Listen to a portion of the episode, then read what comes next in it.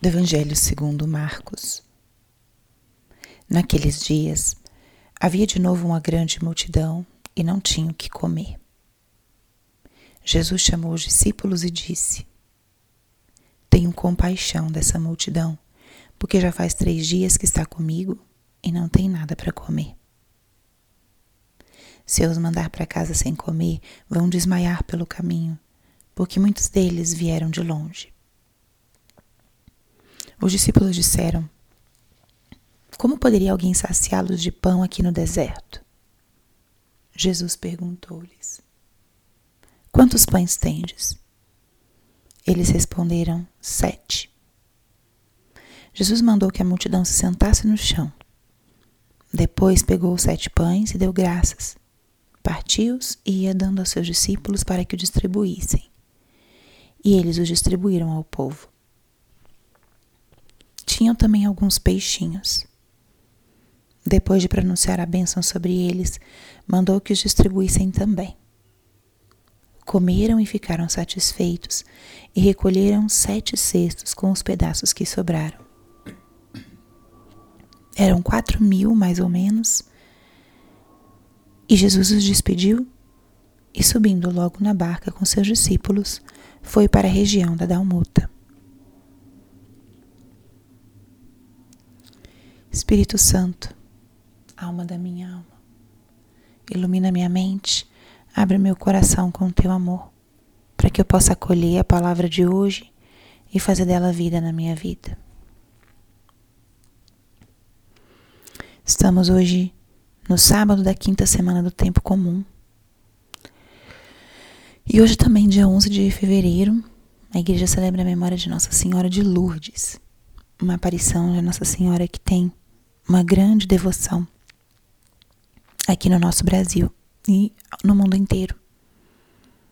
Nossa Senhora aparece numa gruta para uma jovem francesa e um dos elementos que perdura até hoje vinculado a essa aparição é a cura. Nossa Senhora pede no, em uma das aparições para que Bernadette, essa jovem Santa Bernadette é, bebesse da água de uma nascente, de uma fonte próxima à gruta, uma água barrenta, suja, e Maria pede a ela: beba dessa água. E foi uma aparição onde já havia muitas pessoas, onde o, o fato já era conhecido. Então Bernadette vai com muita humildade beber da água barrenta. E dessa fonte hoje é, flui as águas que são curativas, né? tradicionalmente conhecidas como curativas, onde milhares e milhares de enfermos procuram ir tomar banho nessa água, pedindo, a, a, por intercessão de Nossa Senhora de Lourdes, a graça de alguma cura física ou espiritual. Então, que ela possa interceder por nós também nesse momento de oração dessa manhã.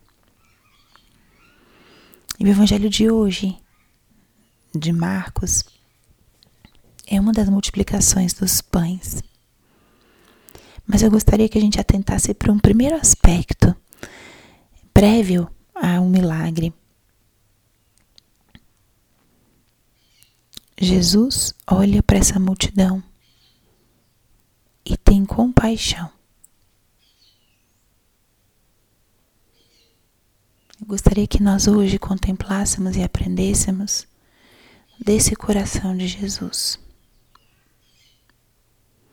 Nós temos hoje, no nosso mundo atual, um estilo de vida bastante egocêntrico. Nosso ritmo nas grandes cidades é um ritmo agitado, de muitos compromissos, e nós muitas vezes vamos pelo caminho da vida sem olhar para aqueles que estão ao nosso lado. De fato, é muito frequente que a gente até desvie o olhar de alguma situação de vulnerabilidade, de enfermidade, de pobreza, porque a gente não quer se comprometer. Ou também, por vezes, a gente nem sabe o que fazer, nem sabe como ajudar, então a gente nem olha. Você pode rememorar na tua, no teu dia a dia quantas vezes você não fez isso. Por vezes a gente nem olha para uma pessoa no nosso ambiente de trabalho, na faculdade, para uma situação na rua, ou num evento de família, ou num evento social. E Jesus faz todo o contrário. Ele tem compaixão, porque estavam com ele há três dias. Ele não desvia o olhar de uma necessidade que era evidente diante dos seus olhos. E ele se compromete. Vamos dar-lhes, dar a eles de comer.